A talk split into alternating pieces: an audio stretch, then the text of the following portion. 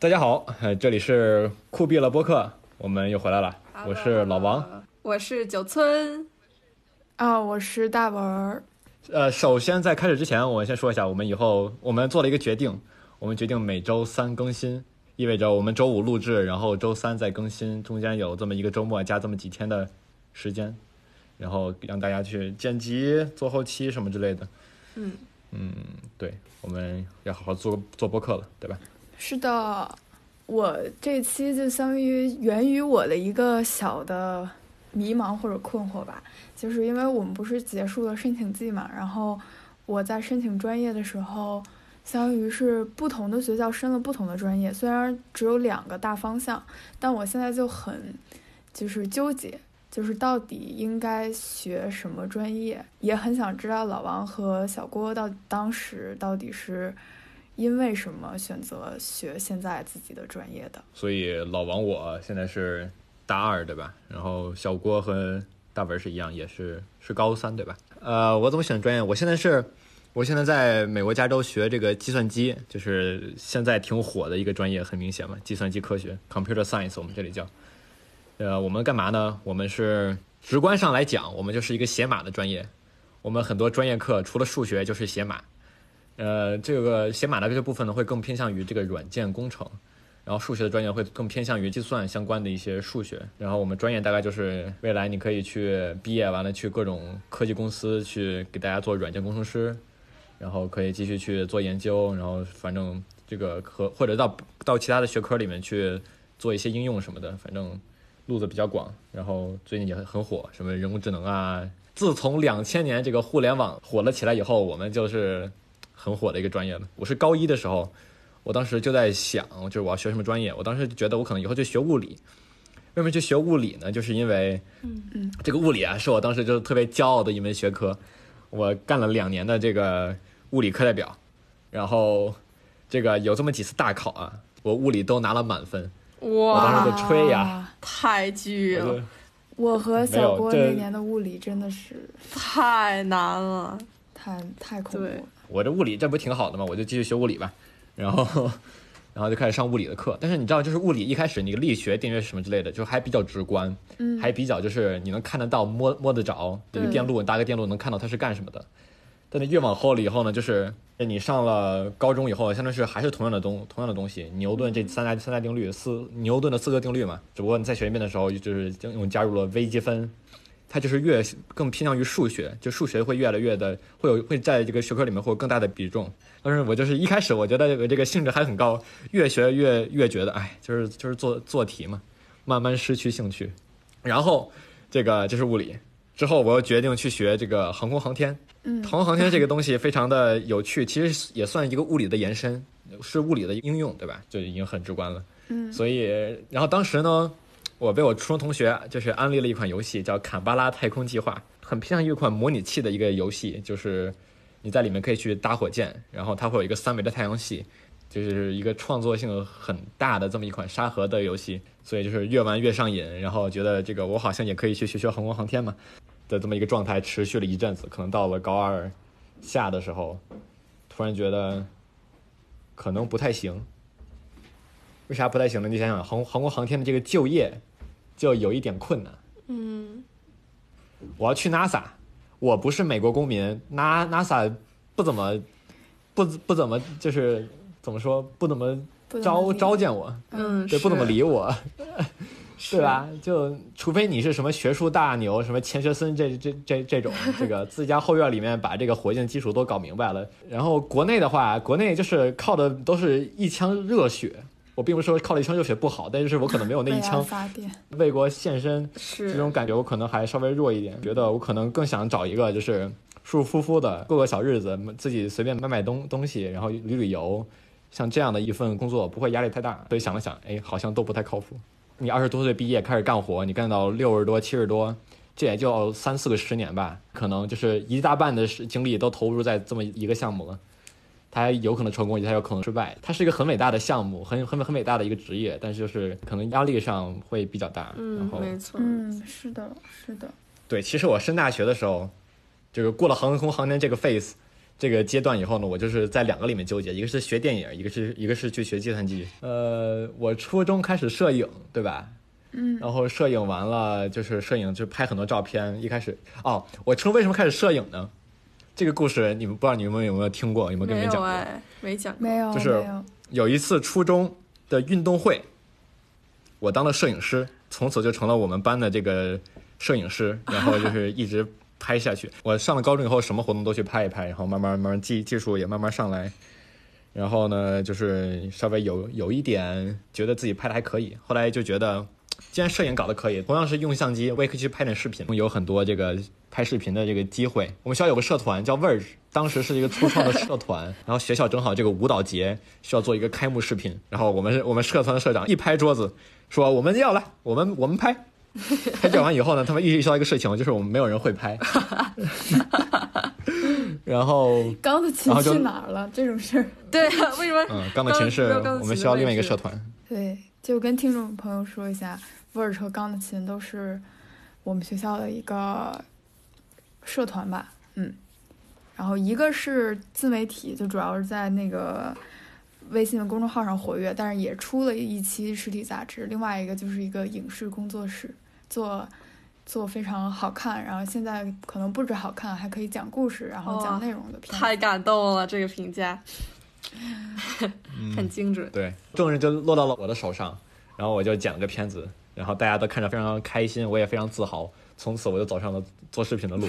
所以说了这么多，就哪一个瞬间让你确定你要学现在的专业呢？还是就是脑子一热？我我当时不是想学电影嘛，就因为我做视频也做了很多，觉得非常有成就感。嗯，但是同样的时候，就同样的话，我也会去学，我也会对 CS 感兴趣。所以就其实我在上大学的时候，就是在决定要不要去学 CS，还是要不要去学电影，对吧？啊，你这两现在也个 minor 上了嘛，对吧？对对是的。我现在辅修个电影，嗯、不错，也好久没上课了但为什么学了 CS 呢？我就分析了一下，这个呃，电影和 CS 对我来说，就是如果我去学的话，我觉得都一样，都很好。嗯，嗯，呃，学学电影呢，你需要自己去投钱去拍拍电影，对对，你需要自自己去拍电影，你拍完以后还就是就是一个很不稳，然后你也不一定能赚赚得到钱，嗯，除非你是一个大导演拍了很大的电影，然后从此走红，呃，然后就是或者是你抱着心中有有一种梦梦想，然后你去这个去追逐你的你你的你的梦想，就是可能还是稍微有一点累，是，然后也不是很就是很稳一个就是很高回报的一个产业。嗯，没错，计算机呢，相比之之下，这个未来形势大好。然后那个码农，大家大大大家也都会想要个码农在自己的这个团队上面去给大家做做一些些东西。这个这个求职市场也非常大，然后钱也，嗯，就是怎么说来着？Good money，就是我们同学都说 啊，CS is good- is just good money。然后所以我就学了 CS。有那个瞬间，呃，没有，就可能有有一天晚上我剪视频剪的，后来突然特别特别累，当时就想着，哎呀，我还是把这个当个当一个爱好比较好吧，还是去学 CS 了，可能是。所以其实总结一下，就是你还是个人兴趣为主导，然后选在抉择的时候选了一个，就是可能从前景和对前景和就业上来说都比较。就都比较可观的一个专业，对吗？嗯，对对，我，我觉得出发点应该是都是兴兴趣了，没错。然后在这个你很你有很多兴趣的，然后你在这个这些基础上，你你去看一下，就是哪一个可能就是更性价性价比更高一点，就是嗯这么一个这么一个感觉。我感觉咱们嗯对于你来说学校好像挺好的一点也在这儿，就是我周围真的是学什么专业的都有，嗯就是不是说大家说咱们一高中脑子，对对对，就是不是说大家一股脑儿的都去学商就是那些好就业的，对对对，就算学商，也有些人就是真的感兴趣或者怎么样，就是就是包括那个老王刚才说的那个，就是航空航天，呃，我也有一个朋友是去学那个，反正就是学天文，嗯，反正就是嗯很多元，就嗯大家都在往自己想要兴趣的方向，对感兴趣的方向努力，而不是说一个就只只只单看。当然肯定会考虑就业这方向，但是在就是能够接受的前景里面选一个自己最就是最喜欢的专业，我觉得这个嗯趋势就很好。嗯是的，嗯是的。嗯行，那就是我的那个专业。呃，九村呢？你好说来听听，嗯，给小申提点意见。好，我的专业之路非常曲折，就是一开始是想，就是很坚定的，我觉得我好像除了电影没有什么别的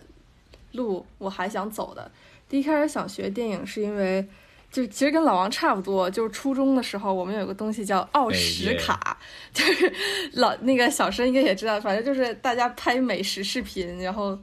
就是用英语拍，剪就相当于对是个英语作业，然后哦，这是你们初中部的那个对对对，是对，一个英语作业，就是拍一个英语美食视频，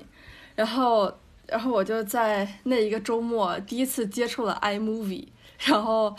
呃，慢慢的就开始我们组所有的视频都由我来剪了。自从有一个人掌握这个技能之后，然后后来就开始慢慢的接触更多的呃摄影和剪辑的东西。到了高中，它第一开始对我来说，其实更像是一个立足于校园的一个技能或者工具吧，就是，嗯、怎么讲？一进这个校园，你可能比如说没有很多呃认识的人，或者不知道自己该加入什么，就可能以这个技能可以找到更多的机会和更多的平台。然后后来我就后来就开始带一个刚才我们提到的钢琴影视工作室，嗯，因为之前学校里是有这个各种艺术节呀、体育节是需要做片子的，但是大家基本是拘泥于一种呃拍视频素材在混剪的形式，然后我们就尝试在这个影视工作室里面去做一些新的突破，就比如说我能不能把这个混剪里面加一点故事线，我能不能直接脱离混剪去做一个纯微电影的东西，然后我们就一个嗯。没有设备、没有钱、没有老师的这个社团，就开始拿一些非常野鸡的设备，拿手机那个手电筒打光，拍了一部 微电影，然后是关于厌食症的。然后那一段时间，其实真的是像电影人的感觉了，就是连轴转不睡觉，整个精神非常紧张，但是又有一种那种重新正在建高楼的刺激感，在一个完全的白纸上，去创造一个新的纪元的那种感觉。然后，所以我就觉得啊，那以后我又喜欢干这个东西，又能给我很多刺激感，那我就去学它吧。然后，当时我感觉好像大家对我的这个期盼都非常的高，就是我当时想去申纽约大学的一个电影下校，是叫 Tisch 艺术学院，然后我就非常这个呃怎么讲，就就是觉得非常没有问题的去申，完全没有预料到会失败的这个可能性，就非常的过分自信，然后结果挫挫败。对，然后结果就是收到了一封拒信，非常冷冰冰的拒信。然后我当时还觉得我的的逼，就是 然后然后嗯就怎么会这样？然后觉得是不是发错了，就开始给他们写。但我感觉就是跟跟他跟你的个人水平其实没关系的，就是 就是我感觉你申请是一个技术活，然后你是你在申请的上面有问题，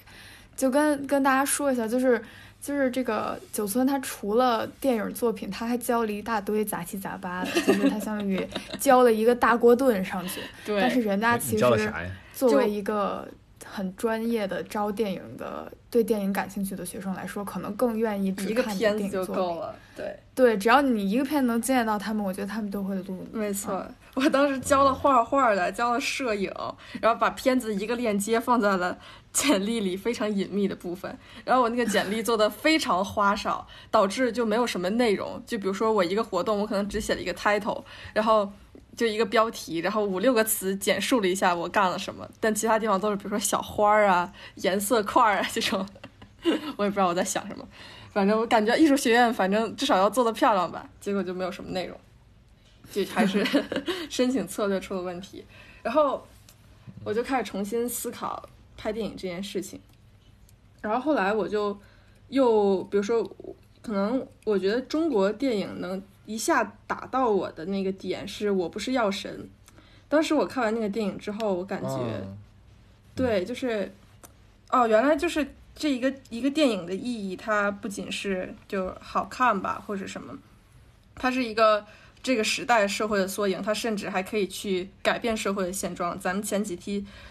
提到的那个寄生虫，其实也是一个道理。寄生虫，对。然后我发现，其实我之前拍片子的时候，也在想着把把电影只是当做一个媒介，而去讲更多的故事，而讲它背后的这个社会的样貌。就我们当时拍的那个微电影，就是说讲厌食症那个，其实也是，呃，嗯当代就我们高中生其实里面真的是很比较严严重，或者是正在潜在的一个风险。然后，嗯而且我确实对什么电影，然后我又去了解了，跟那个在现在在纽大学电影的学姐聊天儿。哎，就真的是学电影很恐怖。他们需要，比如说，他们如果电影系里面有一个大导，就是大导演的儿子和女儿，他们就要疯狂的去就蹭他们的关系交朋友，然后尝试去他爹的生日会，就是就你每天不好好学习，要干这种事情，感觉是电视剧里发生的。就很烦。然后，而且就是比如说条件没有那么呃富有的孩子，就可能设备就、对，就就真的是压力很大，因为他们真的是有人，比如说拍一个小作业都能二十万往里扔那种。我觉得这个实在是哇哦，就是二十万美美天金人民币吧，就是，反正我觉得嗯。对我来讲很夸张，而且更像是，而且如果要真的走电影市场这条路，然后做一个导演的话，我感觉像选秀一样，就是可能可能十五年出一个 TFBOYS 那种感觉，然后全中国几千亿童星就出仨。呃，什么几千亿？呸！就是好多好多童星，几千，脑子真的不脑子瓦都，神经病。我们又有主题，我们又有那个全球几千亿同学，哦，然后呃太激动，对，然后就是、嗯我在想，然后后来就是开始呃接触了性别研究这个东西。我们当时学校的课就是我们道尔顿，我还是要夸一下，我感觉是一个课程设置啊和老师质量其实非常好的国际部了，我觉得。而且我们学校不是走 AP、IB 这种国际标准课程，就是老师会啥，老师想教啥就讲啥，所以就是、嗯没错对课堂是、呃老师也很有激情，学生也对，学得很开心。那个课就讲全球的妇女现状，然后我们当时读了《第二性》，对我影响非常大。就是哇，他对他，你要给大家介绍一下吗？好好好，第二性就是、呃这个呃女性主义的基础哲学著作，就是我们伟大的波伏娃女士撰写的。它里面有一个嗯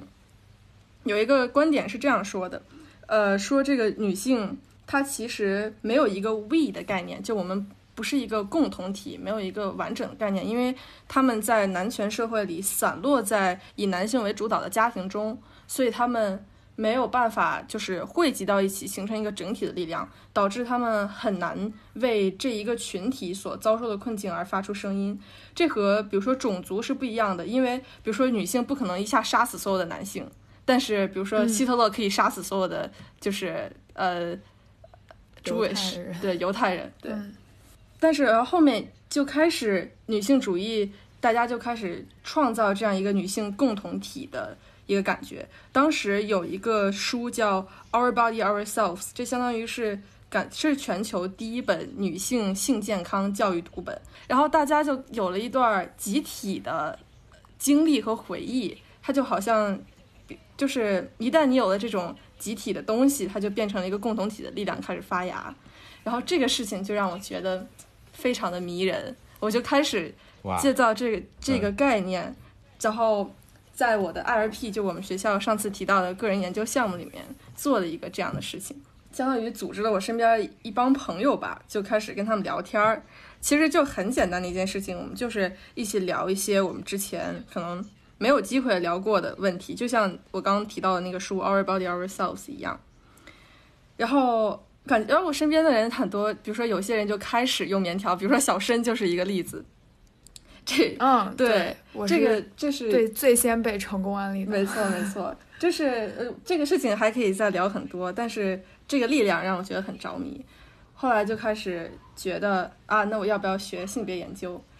但是，然后我就，所以现在我马上是要去美国的一个文理学院我当时呃报的是性别研究和电影，但是就这次疫情，让我有点想把我的性别研究和电影改成社会学和电影了。性别研究它更像是一个很多很多的健康啊，然后比如说哲学呀、呃社会学的综合的一个话题。但我发现其实我很感兴趣这个话题，但我还非常感兴趣它背后最究极的那个原理。比如说为什么会有，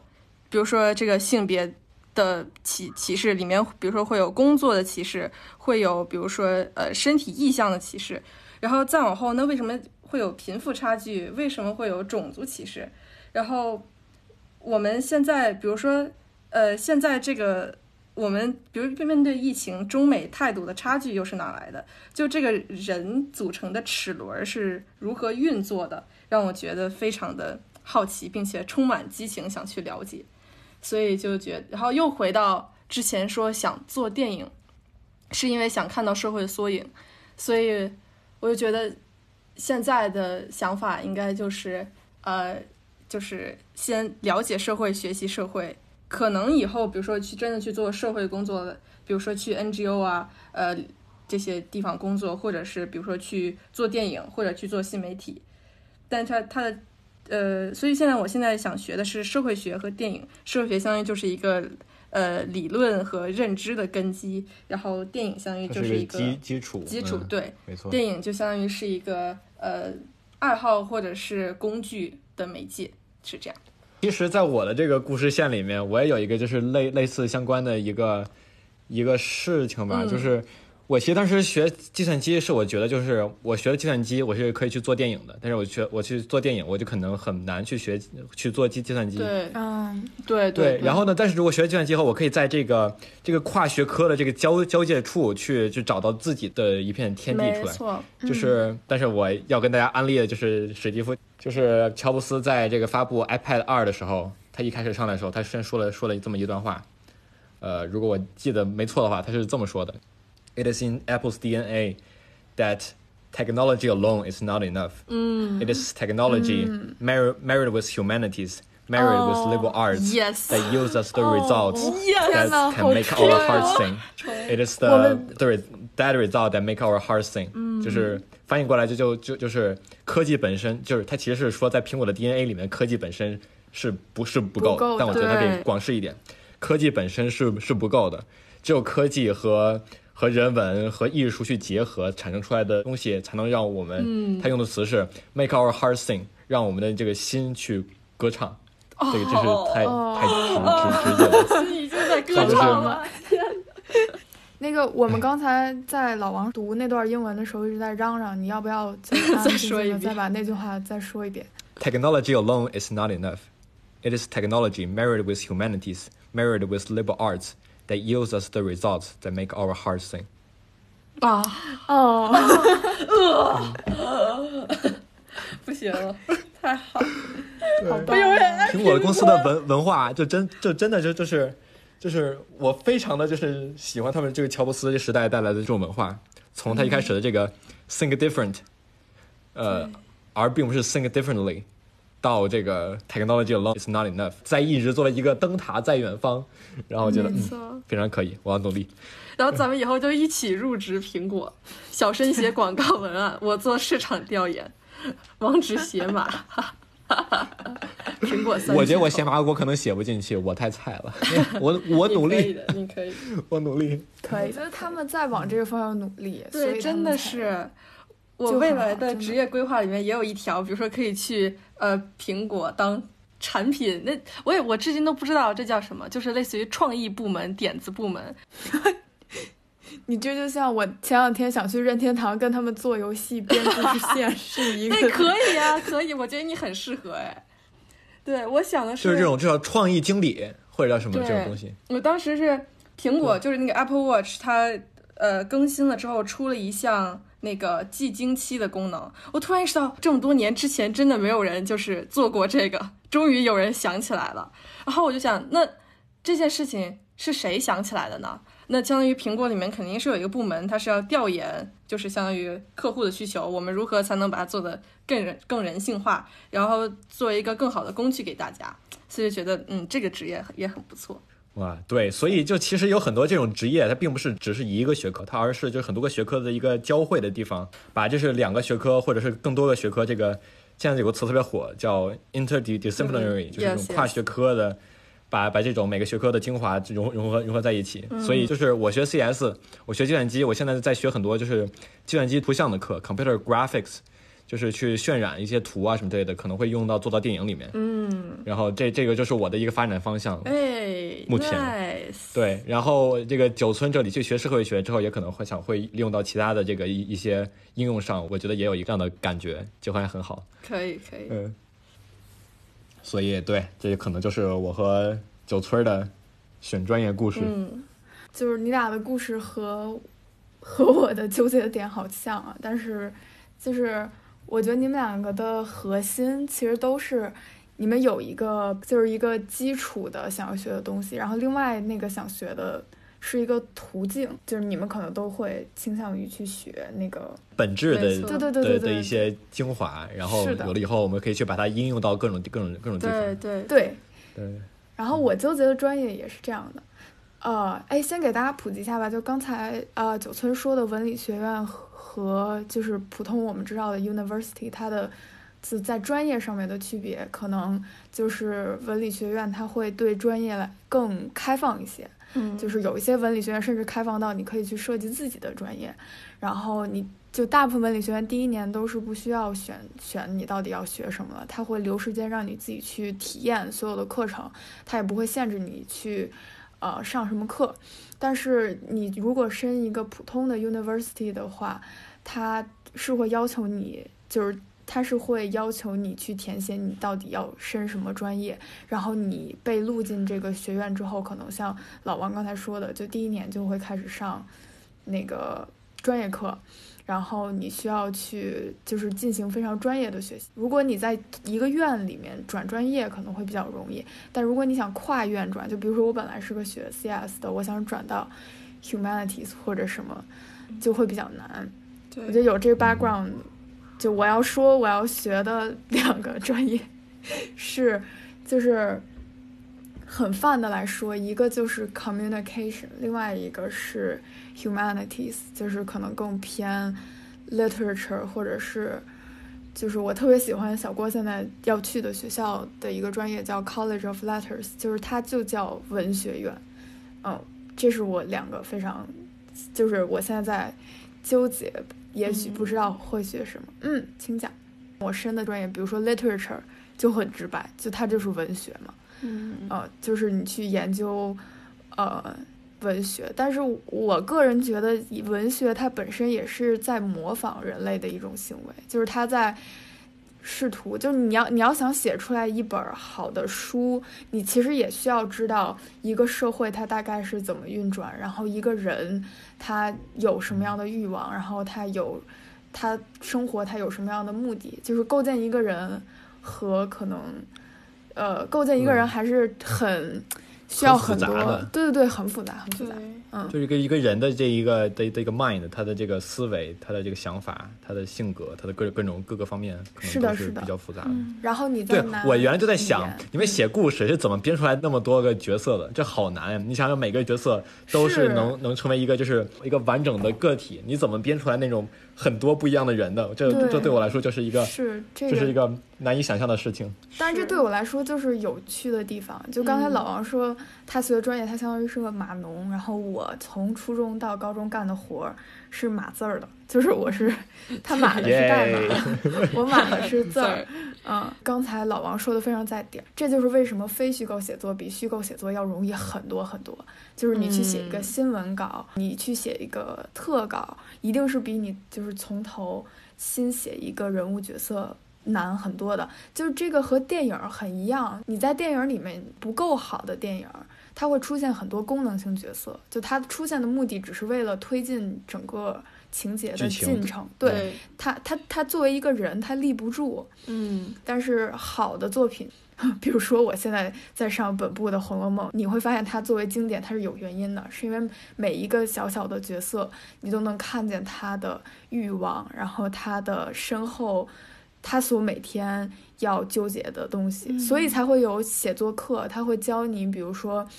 你要去想，你这个人物，他不是说你你你开始写这本书的时候，这个人物可能你对他设定是四十岁，但是你要想他四十岁之前经历了什么，你也要想他以后可能会经历什么，就他现在这个人，他到底是为什么存在在这个点？我觉得那个对我来说非常的有意思，我觉得那个是我想 literature 的一个很重要的原因。嗯就我从来没有，就是有人从来没有人就是这么跟我解释过一本文学作品，我突然觉得哇，这个真真真的是一个很神奇的的一个东的一个东对西。对。对他们都需要写很长的大纲，比如说我们都爱的《哈利波特》，尤其是人物关系庞大的那种，就是这种世界观这个对，对对你需要让观众走到一个世界里面，然后嗯让他们相信那个世界的存在，这个简直太有意思了吧！就我没觉得错没嗯错，好棒啊！好然后好好棒啊！哇，我也要叫一叫啊！激动了。嗯然后可能因为我这个人就是也是从小就是听故事长大的，我爸和我爷爷特别特别会讲故事，我就对对整个就是我觉得做所有事情都是有节奏的。我觉得写马虽然我不太了解，但我觉得一定也是有节奏的。就是电影你更不用讲，写东西也是。嗯哎，其实我原来有很多想学的小的专业，比如说刚才老王说的那种很就比较可能比较冷门的，就是我原来想学嗯 classics，、这个怎么嗯翻译成中文呢？应该就是古希腊呃或古罗马文化，就是类似于这样，就可能读的都是那种呃理想国，然后荷马呃史论诗诗，对荷马史诗这样的。因为我是一个非常喜欢读古希腊神话的人，然后我觉得古希腊神话特别让我着迷的点在于它展示了人类的很多可能性。我后来做了一个微博，然后那个微博虽然很失败，但是它的置顶也是我自己想的一句话，就是寻找人类丢失的所有可能性。因为嗯现在的很多社会问题，比如说什么你的性取向，其实在古希腊神话里面早就已经有记载了，就是说当时人类其实是有三种性别，男性、女性、雌雄同体。然后宙斯觉得人类这样能力太强大了，能量太强大了，怕威胁他们众神，所以就把人类劈成了两半儿。就是这些人，他当时都是有两张脸，然后四只手和四条腿的，然后分成两半儿之后，就变成了我们现在的人。然后你就会穷其一生的去找你的另外一半，所以就出现了就是异性恋、同性恋。这样样就他们其实都已经解释过了，就感觉就整个文化是在倒退，就是原来的人原来对这些事情是很开放的，嗯，就其实 classic 这个词，其实本质字面意义上它是经典，对对吧在对，英语里面是的，是的。所以我就觉得这个，嗯，哇，然后它就是它就是一些很本源的东西。古希腊神话里面女性的角色都是那种，要不然就是美，但是是红颜祸水那种感觉。比如说海伦，就是 Helen，她造成了特洛伊战争嘛，对吧？嗯也就是大家抢女人、女人、漂亮女人，然后产生战争，然后要不然就是潘多拉、潘多拉魔盒，叫他不要打开，恶女他非要打开，然后把所有的疾病、霍乱什么都都都放出来了，要不然就是美杜莎，就是你看他一眼就头石化了，头头发都是蛇，对，头发都是蛇，你看他一眼就石石化了。就他其实也反映了当时那个社会对于女性的一些看法，就你要不就是女，他们觉得女性是带来麻烦，然后带来战争的一个角色。嗯包括很多心理学学上的东西，古希腊神话里有好多那种父亲把孩子就吃了，比如说宙斯就把雅典娜就吞了，就是对雅典娜是从宙斯的脑袋壳里面穿着盔甲出来的，嗯，这又和对这又和心理就这又和心理学是能挂钩的，反正就很有意思吧。就这是 classics 的一个小插曲。另外一个就是另外一个我现在申了的我我可能会想学的专业就叫 communications 就比如说 media studies 是 communication 里面的再比如说就是 journalism 新闻学然后呃就是他们还会有什么 magazine publish 之类的，就是嗯都、都属于 communications。我我其实，在大一的时候上过了一门就是 communication 的的 intro 课，入门课，嗯对吧？然后我们学校的 communication 就是讲的非常的，我也不知道是什么什么，反正我学的特别特别的差。特别无聊。然后就是我当时上那个，我就我就觉得是那个课的课的的问题啊。但我们记得当时讲了很多很多讲了很多哲哲学，啊，然后讲了这个这个就讲什么什么是 self，这个自我是是是是？天哪，这是传播学的这是的意思吗？对哦对，我们那好像叫传播学，我们还讲就是这个这个语言。它有一个它本身的含义和一个它它就是文化赋予它的含义，嗯还是什么之类的，就是讲了一些这些，具体是什么我也记不太清楚，但但我不知道你的这个 communication 跟我那 communication 是不是一个？我觉得它呃，在就如果它作为一个学院名称的话，它其实说的是传媒，但是确实 commun 有 communication 这个专业，他说的可能是传播，但传播学它里面也有很多就是媒体人应该去做的必修课。当然，我的契机就是当时刚才老王说的。Verge 就是它嗯本身是一个自媒体，然后我当时稀里糊涂的就接管了这个 接管了这个社团，然后我在其中学到了真的很多，就包括一个媒体的影影响力，它在很多方面上的抉择，尤其是越大的媒体，它其实越难做。就是有时候你觉得，哎，为什么这个媒体它不说实话？它这么显而易见的东西，它为什么不好好报道？就它要考虑的东西太多了，尤其是在当你受众那么广，就你随便说一句话能影响到那么多人的时候，嗯，它真的是一个很危险的专业。就我觉得。嗯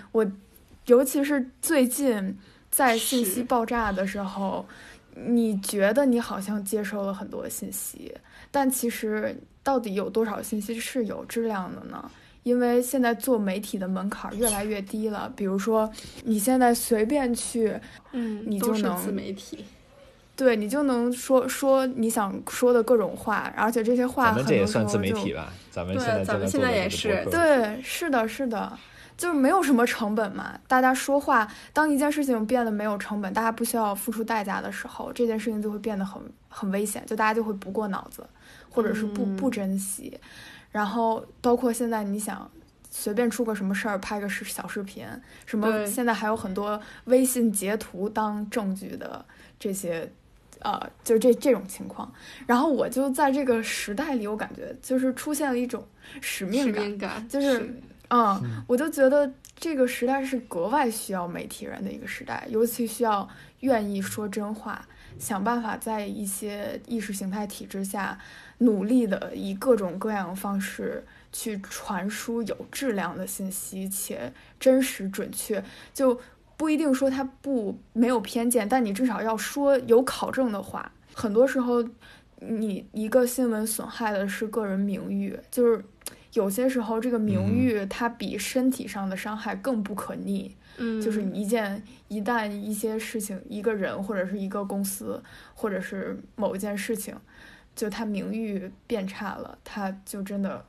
嗯没办法挽回。就很难回来。对，是的，对，嗯，然后在美国这边，嗯现在就可能就是脸书这个公司 Facebook，它就是名声非非常的差，在在怎么讲执行各种关于关于隐私，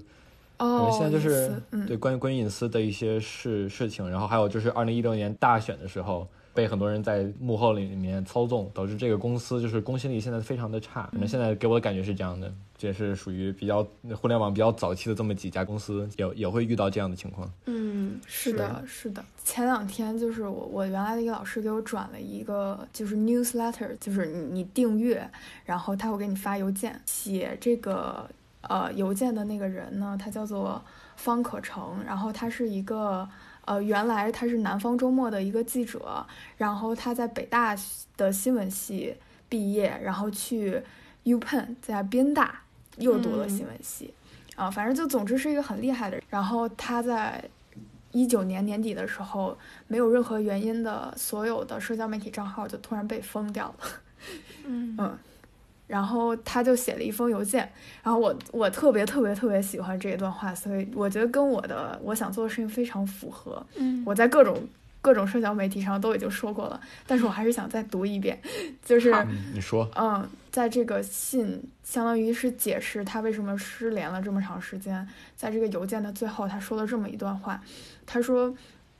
这不仅是可以的事情，也是必须的事情。为了让这个社会不再付出不必要的惨痛代价，为了不把我们真实的世界拱手让给破坏者，我们必须将获取优质信息的理念传递下去。所以，请不要停止我们的实验。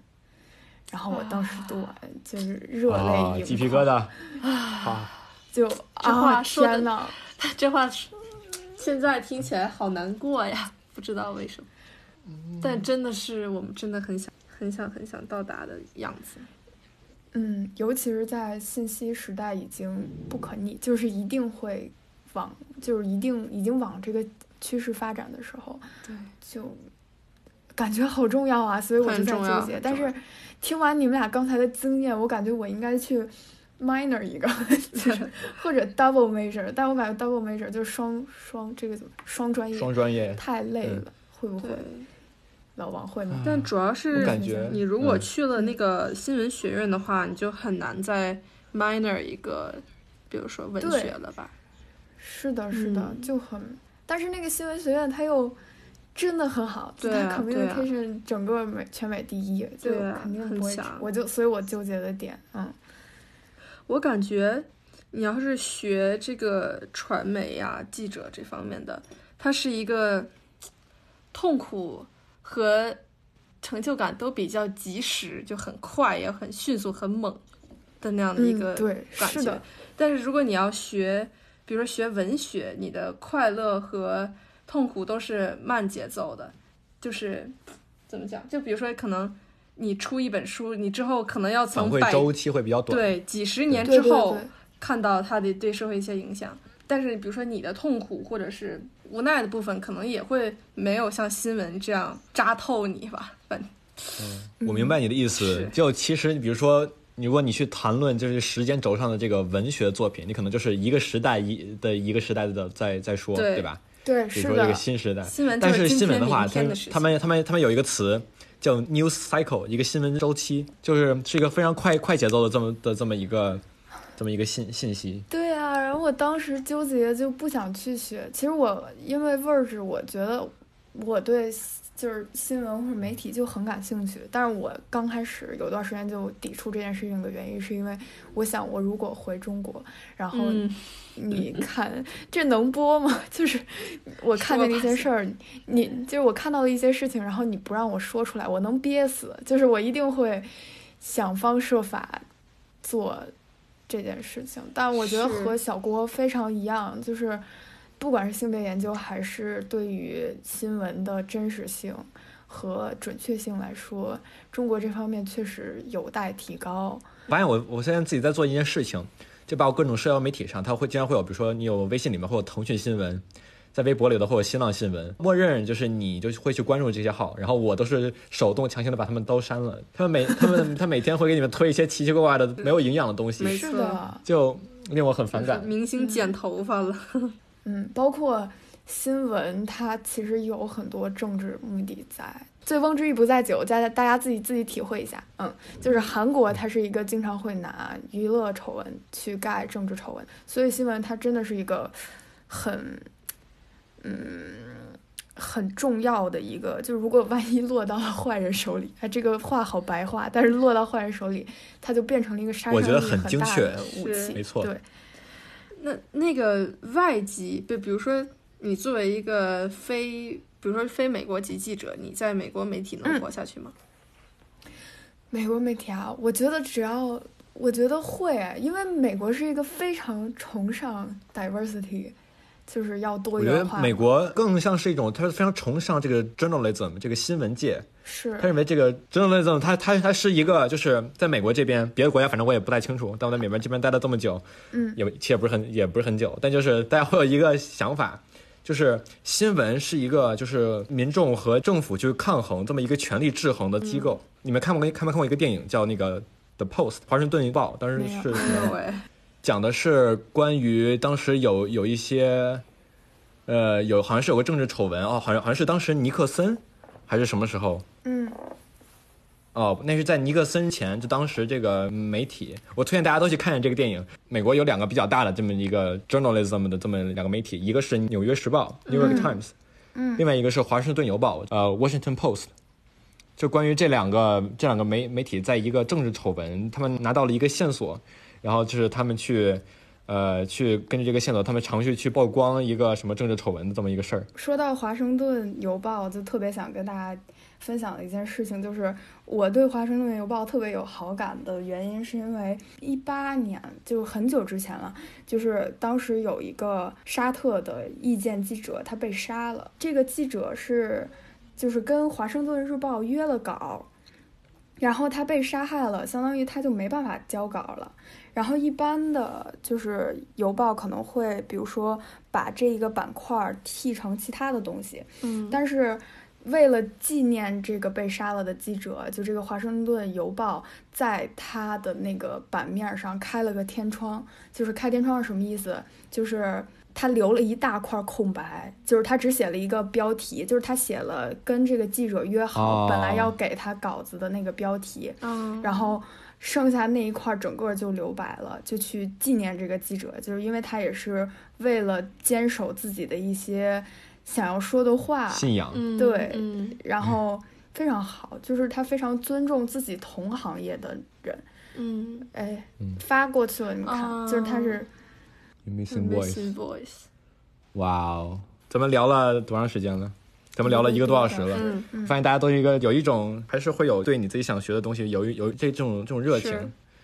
我觉得就是其实非常珍贵的，就是我已经很久我在我这我在这边上课上了快两年了，嗯在学着我想学的东西，但其实很少会有这一下突然觉得自己非常有使命感，嗯就我在学我自己所热爱的事情，然后很少会有这样的瞬间，嗯所以我觉得这样还挺珍贵的。就是怎么说，不忘初心，初心 听着就好奇怪。不忘初心。但我觉得就就很好，哎呀，我非常的，现在就是刚才鸡皮疙瘩掉掉了一地。我觉得听你们说完刚才的事情，对我参考可能就是，可能我现在做的不是一个选择，或者是，嗯，那些我喜欢的事情，我一直都会喜欢下去，然后会找到途径去想办法学。嗯没错没错，嗯，对我其实甚至觉得，在咱们现在这个这么一个新媒体，或者这么一个新的这么一个互联网的时代里面，其实并不一定是你去你去上什么课，嗯你去学什么东西是的，是的才是你之后才会去做的、嗯的事情。是，比如我们 CS 来来讲的话，我们计算机，我们讲的很多东西都非常基础，嗯就比如说我们会讲一些算法，会讲这些东西，但是讲的很少的是什么？他不会去教你怎么去写网页，嗯他并不会教你就是现在这个市面上就是大家用的非常多的这些编程语言哦的这些框框架，嗯这些东西都都是不会去教，它都是让你自己去学的。而计算机专业它更像是给你一个基础，嗯你你可以自己在这这基础之上去去把自己的人生搭成自己想要的样子，嗯，嗯，这才是可能上学更可贵的样子是。的，是的，我觉得很成功。很成功，嗯很成功，对我，我通过把我想学的东西，就是其实你说出来和你心里想还是不太一样。没错。然后再听了听你们的故事，我觉得我大概有一个想法了。好嗯，还是等申请结果都出了吧。是是，然后有后续我跟你们 update。嗯，好，预知后事如何，请听之后几回分解。请听的行，我觉得咱们就在这儿这个结束这个环节吧。嗯我们休息一下。好的，拜马上回来拜，嗯拜拜拜拜拜。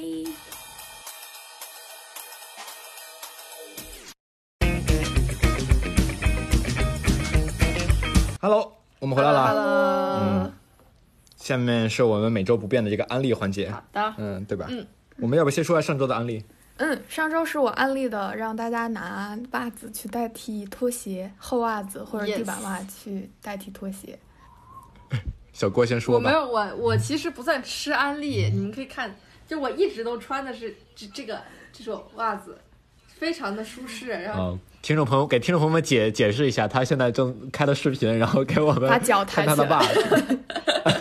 然后它它里面是这种就是棉乎乎的，非常舒服，所以其实就那种圣诞老人的那种袜子对，嘛。是是一个小麋鹿，上面还有红鼻头，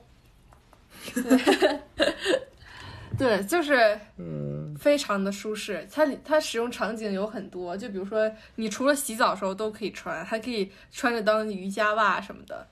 然后如果不嫌脏，还可以直接穿着上床，所以就很自由，很省时间，还不会脚凉，还不会被妈妈骂。所以支持小申的安利。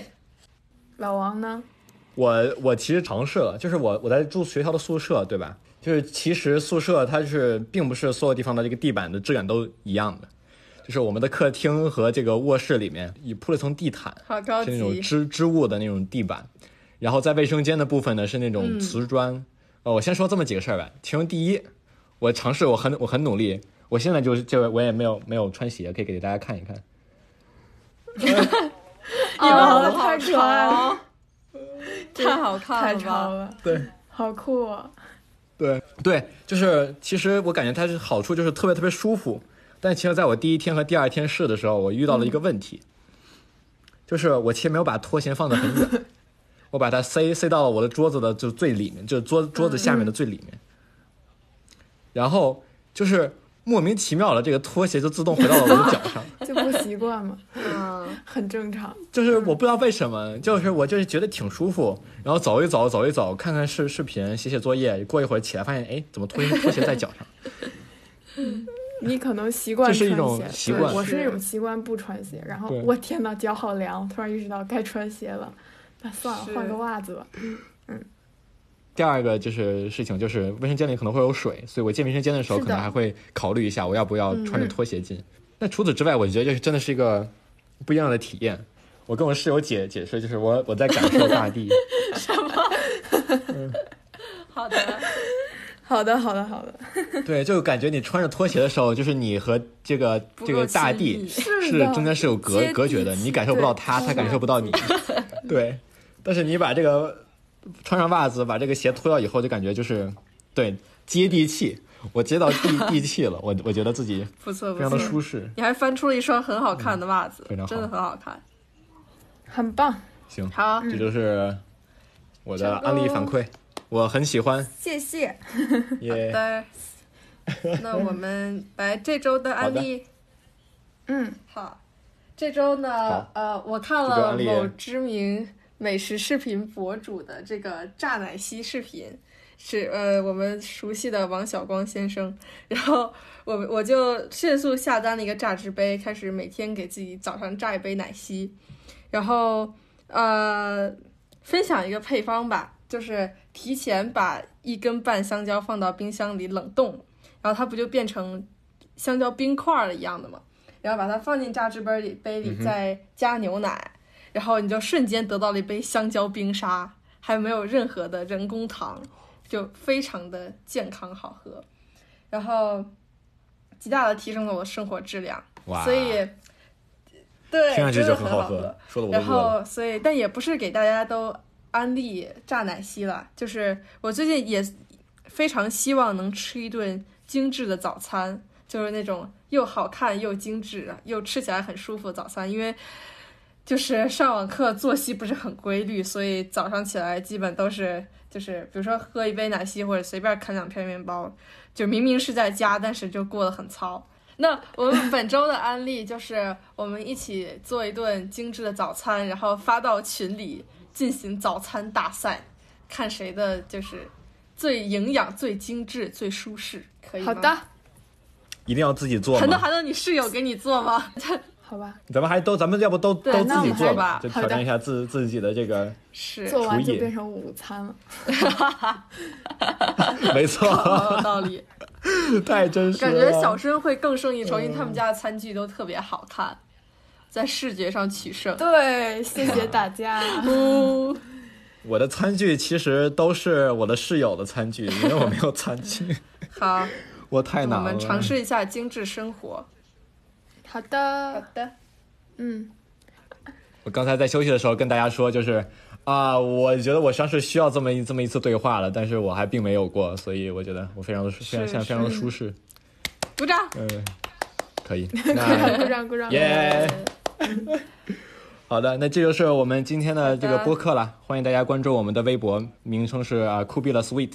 就是酷毙了三个字加上 sweet。然后 S W E E T Yes 对吧？然后我们还有一个非常重要的东西叫这个我们的这个反馈邮箱，我们的邮箱是 coolest at 业点 net，啊、这个怎么拼呢？是 K U U L E S T，就是那个酷 K 客户库 at 业点 net，coolest at 业点 net，、然后应该你们在这个每一次这个节目的简介里面都能看得到我们的微博和邮箱。嗯，然后大家有什么什么问问题啊，想说的话呀，嗯，自己的有一些什么小确幸之类的，想发给我们都可以，我们很愿意听和看或者是读大大家给我们发的东西。好的，对。然后还有吗？那？这好的，那今天就这样。这样吧好的，拜拜。拜。我们拜拜。哦，我们决定每周三更新，见，周对三见。我们每周三更新，给自己设了一个截止日期，我们一定可以做到的，对吧？一定努力。好，好，好，那拜今天就这样。拜拜。拜拜